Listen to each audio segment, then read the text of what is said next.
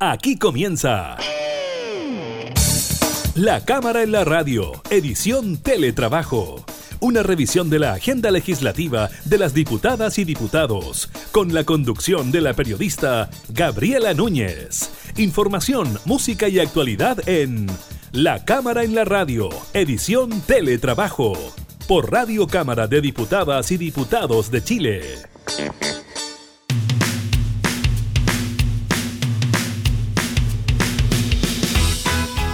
¿Cómo están? Bienvenidos a un nuevo programa de la Cámara en la Radio, iniciando una nueva semana en esta modalidad de teletrabajo. Estamos acostumbrados ya a entregarles las informaciones a través de estas vías de trabajo en nuestros hogares. Esperamos que usted pueda seguir cumpliendo con el confinamiento y cuidarse en caso de que su zona inicie la etapa de transición. Estaremos hablando de eso, ¿ah? de lo que ocurrió en algunas comunas de la región metropolitana con el inicio de la transición y el colapso de algunos centros comerciales que incluso llevaron a las autoridades al cierre de estos mismos. Estaremos también revisando el informe del Ministerio de Salud sobre los casos COVID-19, que a partir de esta semana no se entregan de forma diaria, sino que algunos días de la semana le estaremos comentando también los detalles de eso y por supuesto también de los casos de COVID. Estaremos conversando con la diputada Emilia Nullado del Partido Socialista sobre la huelga de hambre de Celestino Córdoba y lo que ella solicita en relación a la petición del Machi de que pueda ir a visitar eh, su rehue como parte de su condición de machi y de líder religioso. Estaremos con eso y también estaremos contándoles sobre el alce que han tenido los fondos de la AFP en el último tiempo. ¿Ah? ¿Se debería una reactivación del mercado? Estaremos también con esa información. Iniciamos entonces la cámara y la radio en teletrabajo.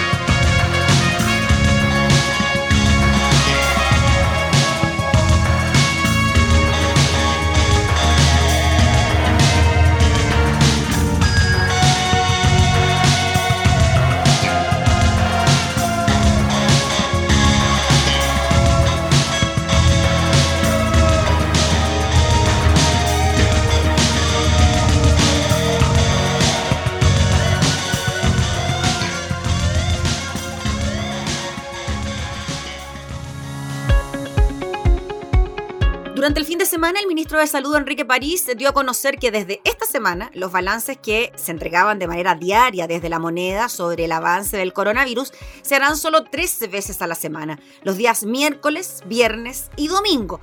El resto de los días, indicó el ministro, solo se publicará el informe diario con las cifras en el sitio web del MinSal.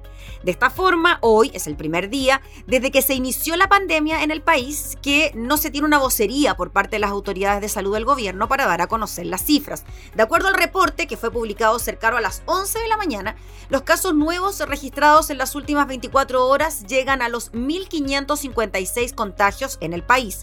De estos, 1.012 corresponden a casos con síntomas y 480 a casos asintomáticos, 64 casos no notificados. Con esto, la cifra total de personas diagnosticadas con COVID-19 en el país es de 387.502.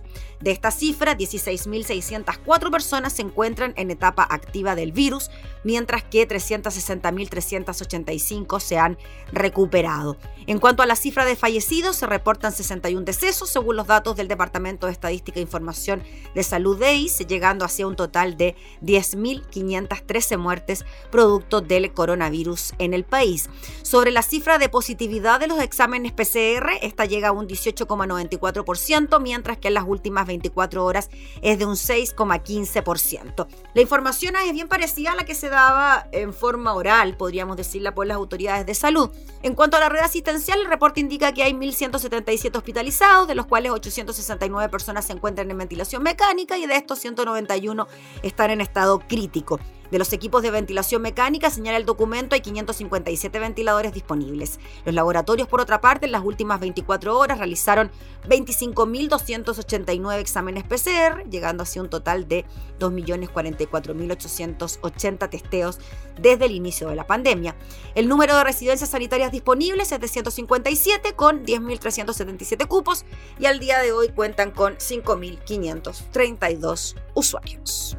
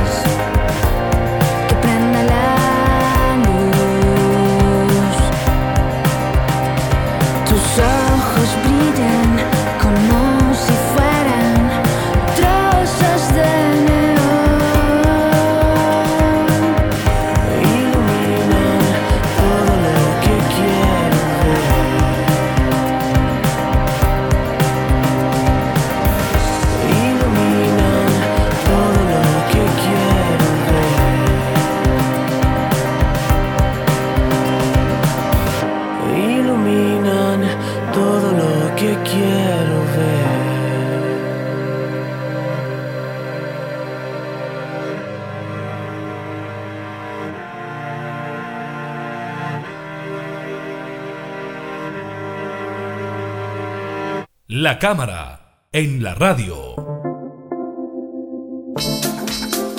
La situación del Machi Celestino Córdoba es bastante grave. Él mantiene una huelga de hambre hace más de 100 días. Ahora está a punto de iniciar una huelga de hambre seca a la espera de las propuestas por parte del gobierno. Recordemos que él está solicitando una visita a su rehue. Vamos a conversar de este tema con la diputada Emilia Nullado del Partido Socialista. Ella se encuentra precisamente allá en su distrito el 25 en la región de los lagos. ¿Cómo está, diputada? Muchas gracias por recibirnos. Muchas gracias a usted y también gracias por abordar este tema que hoy día nos urge resolver, como son ya los 106 días de huelga de hambre del Machi Celestino Córdoba y también 110 días de huelga de hambre de hermanos que están en la cárcel de Angol y así también sumados otros en la cárcel de Lebu y en la cárcel de Temú. Diputada, la situación es crítica ahora porque el Machi, además de estos 106 días de huelga de hambre, está a punto de iniciar una huelga de hambre seca, significa no ingerir ningún tipo de líquido. ¿Qué tiene que pasar para que finalmente el Machi no inicie esa medida de presión? Bueno, lo que señalaban las voceras que tienen ya un pequeño diálogo que podría acercarse a un acuerdo, pero que eh, falta un concretar y que está la dificultad que se ha generado en la mirada que tiene el gobierno respecto a la ida al rehue del Machi Celestino Córdoba, porque él desde el mundo espiritual que es desconocido por quienes no somos machi y que tampoco, peor aún, a quienes no pertenecen a pueblos indígenas y que no conocen la cultura y en, especialmente ha pasado eh, en este desconocimiento que se ha tenido de la autoridad ancestral eh, de parte del gobierno. Y por lo tanto ellos establecen que debiera el Machi posteriormente al deponer esta huelga estar en el eh, Hospital No Imperial, pues para la autoridad espiritual ellos consideran que es necesario que el Machi, después de la huelga, vaya al Rehue y posteriormente eh, vaya al hospital y tenga que generarse los pasos siguientes. Por lo tanto, están entrampados en aquello.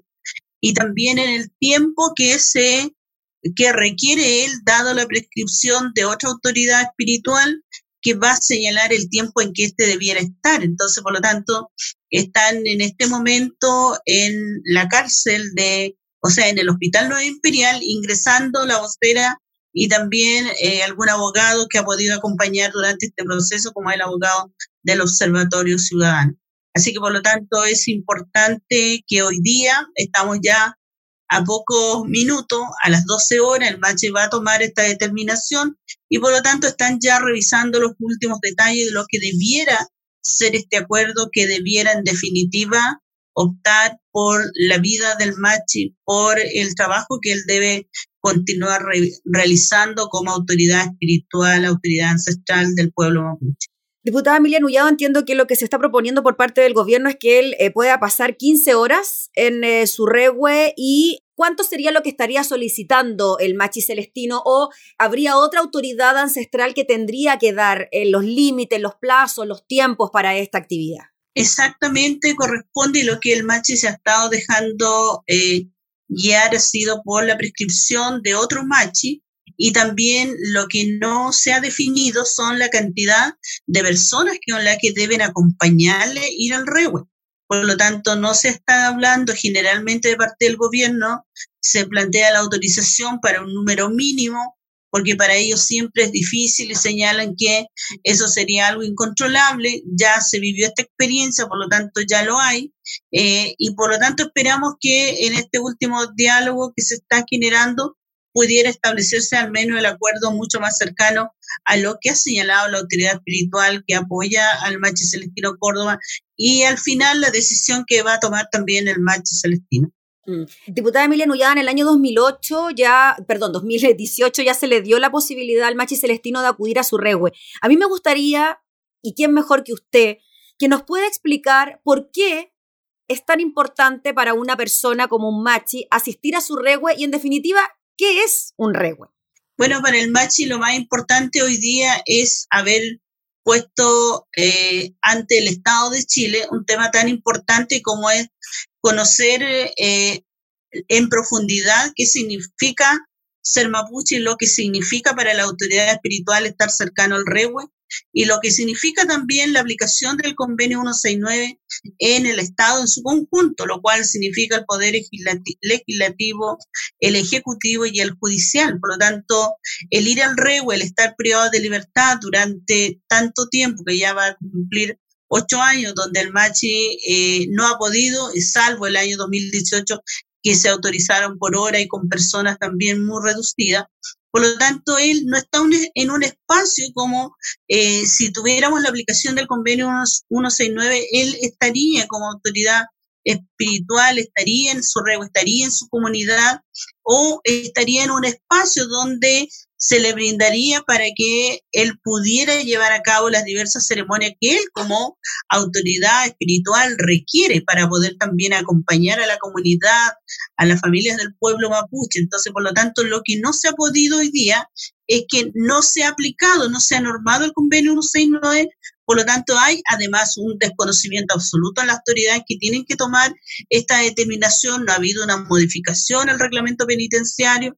Además, los tribunales no han juzgado, han juzgado permanentemente al pueblo mapuche por las leyes chilenas. No se ha incorporado una aplicación distinta que reconozca la costumbre, el derecho constitucionario y en este caso también eh, la pertinencia que debe tener para los pueblos y en especial para una autoridad espiritual que tiene que ejercer su, eh, en este caso, su conocimiento cultural en la propia comunidad mm. y por lo tanto llevar a cabo la ceremonia en ese espacio. Es muy difícil llevarlo a cabo en una cárcel con un espacio muy reducido y muchas veces en, en, en calidad de hacinamiento. Entonces, esa es la situación en la que él se encuentra para la salud de él, para lo que él mm. significa, para él, el conocimiento cultural que él tiene, espiritual, él requiere estar en contacto con la, con la madre naturaleza, él requiere estar en contacto en su comunidad, él requiere tener la fuerza en el espacio espiritual en que él se encuentra y donde tiene su regue, que es la comunidad. Por lo tanto, esa comprensión es difícil decir y además en los diversos peumos, el momento en el que él entra en trance, como le llamamos, en Cuime, eh, le están señalando cuál es el proceso, el camino que él debe seguir, por lo tanto, él se deja guiar por aquello. Eso no es entendible para nosotros, eso podría causarnos risa y decir que esto no es verdad, esto no debe proceder.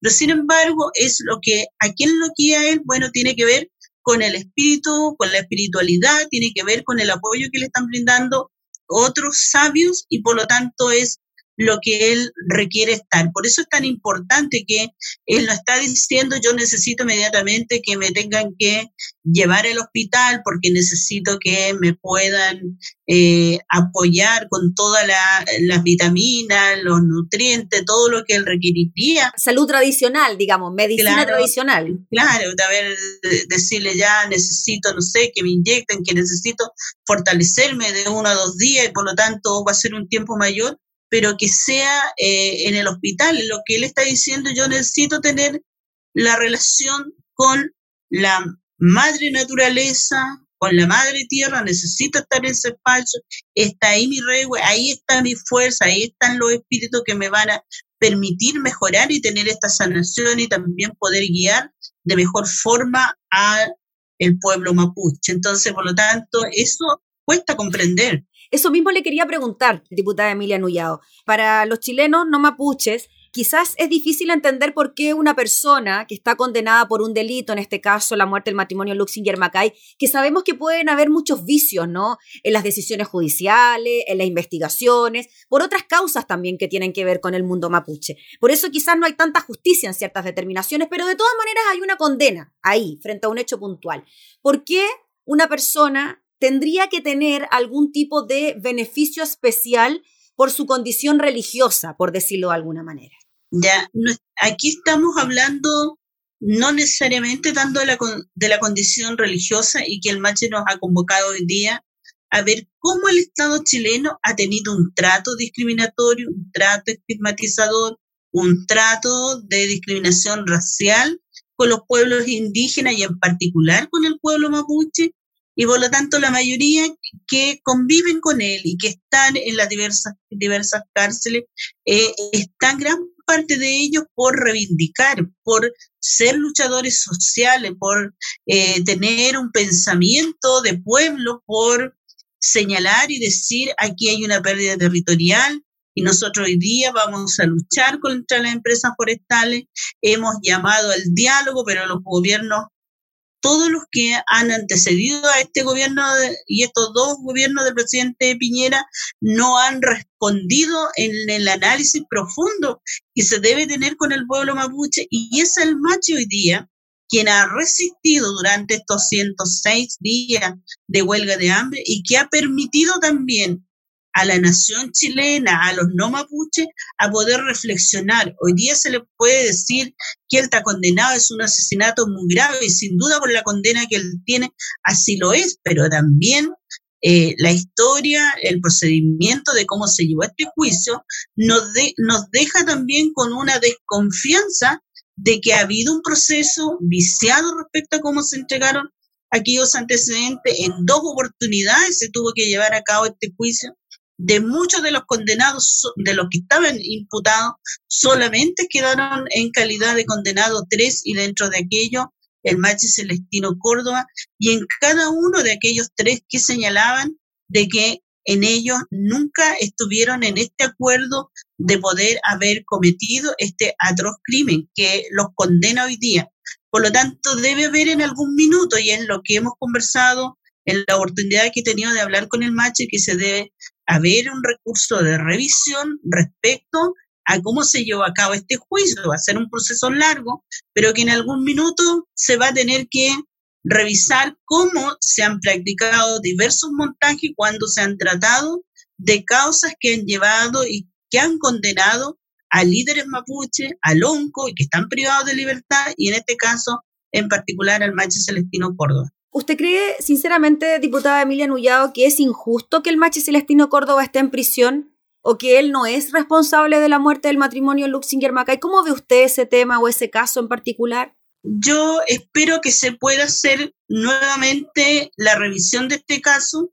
Soy mapuche y creo haber escuchado con mucha tristeza y nostalgia a la machi Francisca Lincolnado que también se le había imputado este caso, y ella señaló su inocencia plena, señaló también los primos Tralcal con quien tuve la oportunidad de dialogar, su inocencia plena, ambos vivían en distintos espacios territoriales que no tenían vínculos como para poder acordar tal situación tan grave y en el caso del macho Celestino Córdoba, en el andar en el que él tuvo, considera que a él también se le fue injusto y tampoco él pudo hablar y defenderse solo. Por lo tanto, hay situaciones que en algún minuto sería importante una entrevista clara con él, de poder escucharle, porque él no ha podido hablar ni decir nada del caso, salvo a través de la huelga de hambre, pero han sido otros los voceros quienes han, sido los que han llevado la voz, pero sin embargo,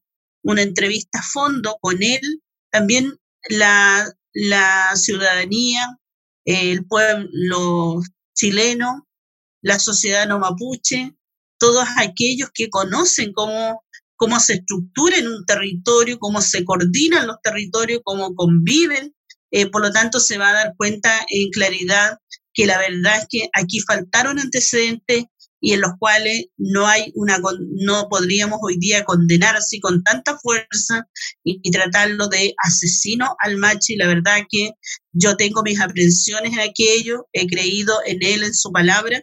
Muchos han dicho el machi no ha querido eh, no nunca se defendió.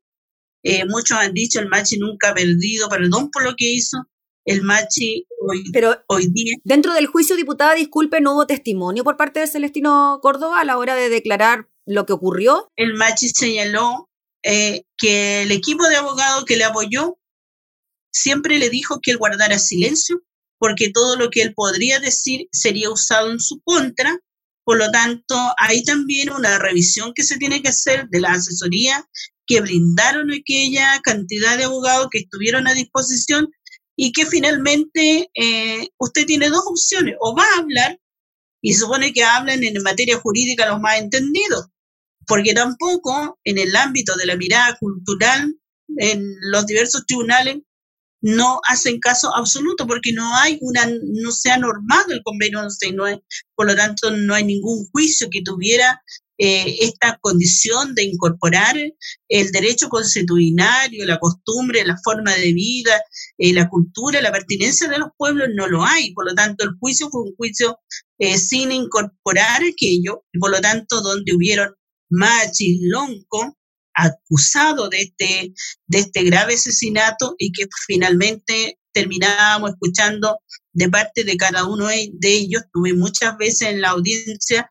de la Machi Francisca Linconao y la forma de cómo se estaba planteando, eh, decíamos posteriormente, pero esto no cuadra en absoluto con lo que se está diciendo. Pero la verdad es que eh, lamentablemente hay una condena de por medio hacia él, por lo tanto, es importante que haya un recurso de revisión de cómo se llevó a cabo este juicio, cómo se estableció esta condena, y pudieran hablar todos aquellos que estuvieron implicados, porque la verdad, todos ellos acusaron una serie de montajes.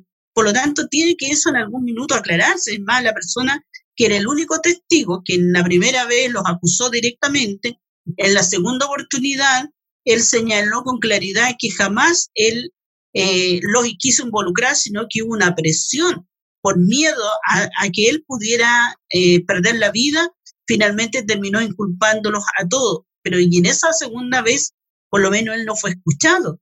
Así que creo que eh, esto da para una revisión futura y por lo tanto también hoy día esperaremos lo que, en lo que el macho está concentrado. Él no está pidiendo que se le conmute hoy día las penas, él está solicitando, como debiera ser el respeto que se debe tener también y la forma de cómo debiéramos eh, incorporar dentro de la normativa eh, el convenio 169, donde las autoridades espirituales tengan la oportunidad de ir al rewe, como también lo hacen aquellos que son católicos al interior de eh, las cárceles, como lo hacen también aquellos que son evangélicos. Y en este caso, para el mapuche está vinculado en la comunidad o en el territorio, que es otra forma de, la práctica espiritual. Sí, para ir cerrando, diputada, y para que se entienda, en términos concretos, ¿qué significa que el machi vaya a su regue, que vaya a su casa, que vaya en cercanía con la madre naturaleza, que haga una ceremonia allí, que esté un par de horas, un par de días? ¿En qué se concentraría su actividad? Bueno, lo que yo vuelvo a señalar y es lo que el Machi tendrá que eh, posteriormente las voceras aclarar, mm. cuánta será el acuerdo que van a llegar con el gobierno, cuántas van a ser las... O sea, no está estimado el tiempo, eso no está estimado. Exactamente, cuánto es lo que ellos van a definir, cuánto es la cantidad de personas que van a acompañar, cuánto va a ser eh, y el día en que esta sería.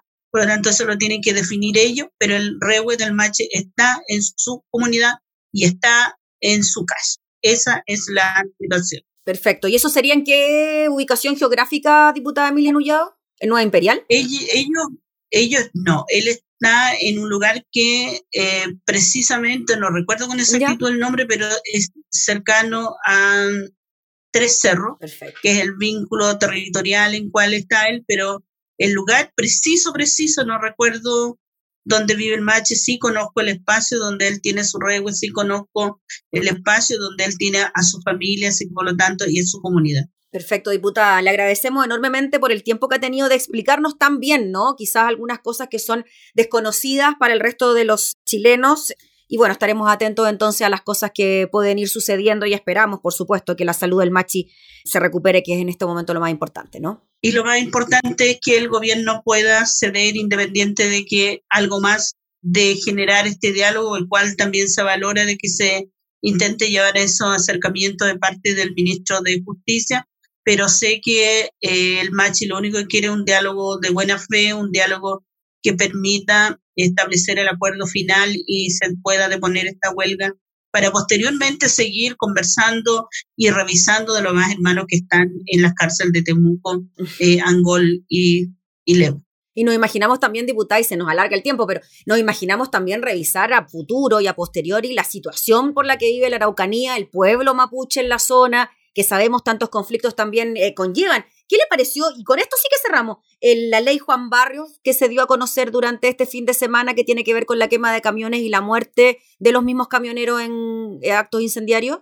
Bueno, el gobierno había dicho que no, no conversaba, ni iba a dialogar, ni llegar a acuerdo con lo que eh, le hicieran algún ultimátum, pero sin embargo ahí los camioneros amenazaron y también le señalaron al gobierno que eh, le dieron el ultimátum y fueron recibidos en la moneda y con un proyecto, claro que va a poder beneficiar a, ellos, pero también de esa manera esperamos también, y lo digo en particular por ser el diputado mapuche, eh, proyectos que puedan eh, hacer modificaciones al Código Procesal Penal y a todo el sistema judicial. Por lo tanto, es importante que ojalá podamos tener de igual manera al señor ministro de Justicia en un mes o en dos meses ingresando proyectos que nos permitieran hacer esas modificaciones y de una vez por todas se pueda aplicar el convenio 169. Muy bien, pues diputada Emilia Nullado, ahora sí la despedimos. Que esté muy bien, muchas gracias por el contacto. Gracias, igual. Gracias. La diputada Emilia Nullado hablando entonces sobre la crítica situación del Machi Celestino Córdoba y también sobre la realidad del pueblo mapuche.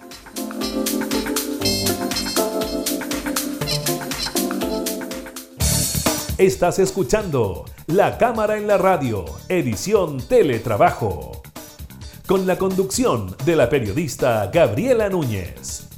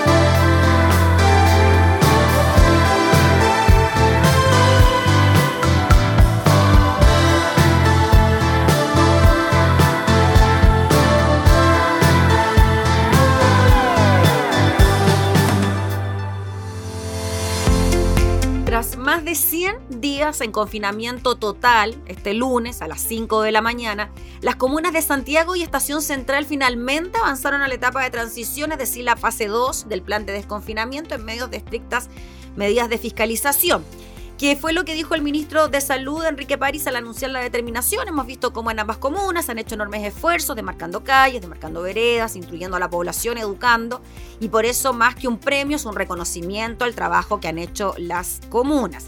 Con lo anterior, ambas comunas, que entraron en cuarentena el 26 de marzo y el 30 de abril respectivamente, se suman en la región metropolitana María Pinto, Providencia, Tiltil, Vitacura, La Reina, Lampa, Las Condes, Lobarnechea, Melipilla, Ñuñoa, Colina y Curacaví. Es así que tanto Santiago como Estación Central trabajaron en intensos operativos con el fin de reducir al mínimo el riesgo de un eventual retroceso por rebrotes, temor que comparten las autoridades del MinSal.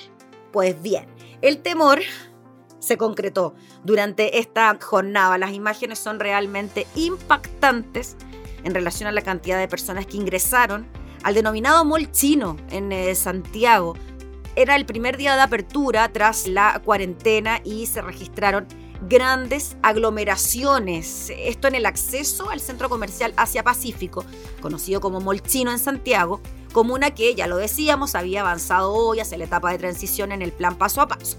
Debido a la cantidad de personas que había en las áreas comunes del centro comercial, sin mantener distanciamiento físico alguno, el alcalde de Santiago, Felipe Alessandri, anunció que no se cumplieron los protocolos sanitarios y en ese sentido se clausuraría el local. ¿Qué fue lo que dijo el edil? Tenemos que reflexionar. ¿Queremos seguir avanzando en el plan paso a paso o queremos retroceder?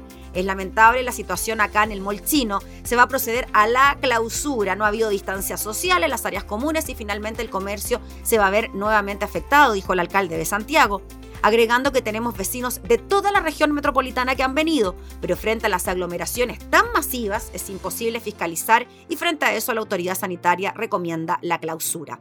El alcalde Alessandri además sostuvo que nosotros hablamos con varios operarios de centros comerciales y de mall que la apertura fuera paulatina. Si usted ve el mall chino no hay más de 12 locales abiertos, o sea, ellos, los locatarios, hicieron caso a esto, pero la aglomeración de personas no podíamos preverla, dijo el alcalde. Fue alrededor de las seis horas de este lunes, luego de que, ojo, se viralizaran ofertas, es decir, liquidaciones en el molchino, cuando se comenzaron a registrar las largas filas en las afueras del centro comercial. Tanto el jefe comunal como el intendente metropolitano Felipe Guevara y la Seremi de Salud concurrieron al mall ubicado en la Alameda con Maipú para fiscalizar la situación y el cumplimiento de las medidas sanitarias. El intendente, por su parte, manifestó que se realizarán los controles con fuerza, pero el llamado es a que las personas no abusen de esta libertad que salir sin permisos de la comisaría virtual. Si abusamos, es probable que las comunas tengan que retroceder aclarando que en este caso hay un local que cumple con distanciamiento y el aforo necesario. Sin embargo, debido a que los espacios comunes no había distanciamiento físico ni los resguardos necesarios, el protocolo, nos decía el administrador, no se cumplió porque la gente se agolpó y no se le tomó la temperatura ni ninguna de las medidas. Entonces este centro comercial no está en condiciones de funcionar y por eso la Seremi de Salud procede a la clausura con el respectivo sumario sanitario. La Seremi de Salud, Paula Labra, explicó que no se tomaron las medidas necesarias para evitar la aglomeración, que fue el principal problema que hemos detectado. Por esta razón, dijo, se va a levantar un sumario sanitario, se va a dejar prohibición de funcionamiento y este sumario puede llegar a una sanción de 50 millones de pesos, claro. ¿Y qué pasa con esos 12 locatarios del mall chino que sí estaban en condiciones de abrir y que habían cumplido con las medidas de seguridad? La administración del recinto no contó con las medidas para poder implementar un acceso seguro a este mall. La gente fue responsable a la hora de querer aprovechar las ofertas la economía genera necesidades a la hora de que la gente necesite ir a aprovechar las ofertas? Pues bien, son tantas preguntas, ¿no? Lo cierto es que el mall dejó de funcionar en el primer día del inicio de la transición.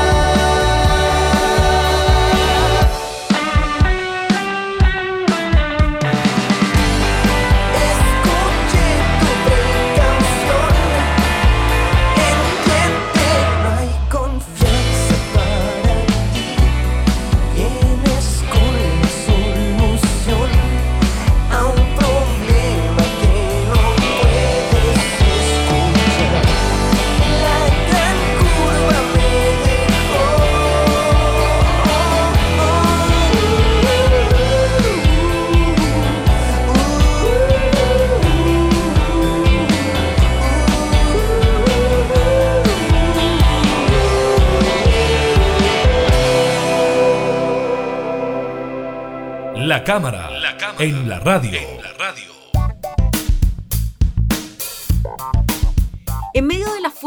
volatilidad en los mercados por el efecto de la crisis del coronavirus y el debate en torno a la opción de poder sacar parte de los ahorros previsionales, las FP lograron registrar un aumento en sus ganancias el segundo trimestre, impulsadas por el positivo comportamiento ¿ah? en la rentabilidad de los multifondos y un incremento también en los ingresos. Así, de acuerdo a los datos dados a conocer por las administradoras a la Comisión para el Mercado Financiero, en el periodo abril-junio, las utilidades de la industria subieron un 36,9%, llegando a 182.756 millones frente a los 133.486 de igual periodo del año anterior. El resultado se explicó por el alza del 129% en el encaje, el que sin incluir a FP1, respecto de la cual no hay cifras comparativas, llegó a más de 139 mil millones. Sin embargo, en el primer semestre de las AFP se acumuló un descenso de un 32,5% en sus utilidades, más de 180 mil millones. Pero ¿qué es el famoso encaje? Las AFP están obligadas a invertir dinero de su propio patrimonio en los mismos instrumentos en que están los fondos de los afiliados a modo de incentivo para obtener las máximas rentabilidades. Este dinero es el 1% del total de los fondos que administran. Entonces, cuando los multifondos suben, el encaje también sube en igual proporción y eso es lo que se ve reflejado en las utilidades y viceversa. Es un incentivo para que finalmente las AFP eh, muevan bien nuestras eh, platas y claro, eso les llega también de ganancias em, a las administradoras. En el trimestre, el ranking de aumentos de ganancias los encabezó FP Habitat con un alza de un 71,9%, seguida de Cuprum con un incremento de un 54,3%, Provida con un avance de 54,1% y Modelo con un aumento de un 53,5%, en tanto Plan Vital tuvo un incremento de un 46% en sus utilidades, mientras que AFP1 registró pérdidas comparadas con el mismo periodo del año anterior.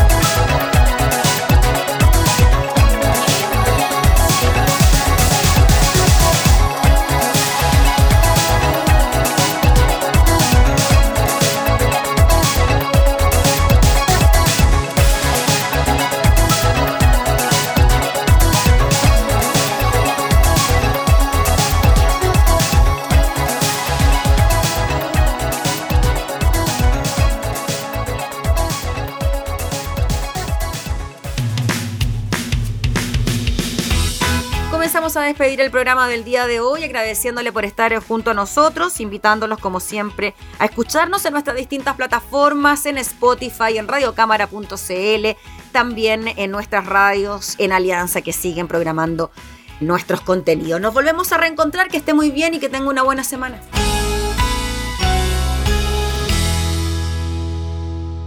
Hemos presentado La Cámara en la Radio, edición Teletrabajo. Una revisión de la agenda legislativa de las diputadas y diputados, con la conducción de la periodista Gabriela Núñez. Información, música y actualidad en La Cámara en la Radio, edición Teletrabajo, en Radio Cámara de Diputadas y Diputados de Chile. Hoy más que nunca, acercando las leyes.